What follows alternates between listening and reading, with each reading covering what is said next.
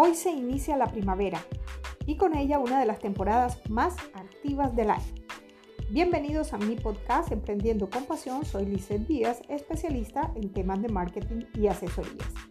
A partir de estos momentos todo reverdece, incluyendo tu marca. Así que es precisamente en estos momentos cuando tienes que comenzar a crear las nuevas campañas que te acompañarán durante los próximos tres meses. Es justamente en estos momentos que debes comenzar a realizar tu plan de marketing para el próximo trimestre, que viene cargado de muchas fechas importantes sobre las que tienes que hacer tus estrategias de contenido, incluyendo las promociones, redes sociales, campañas de email marketing, etc.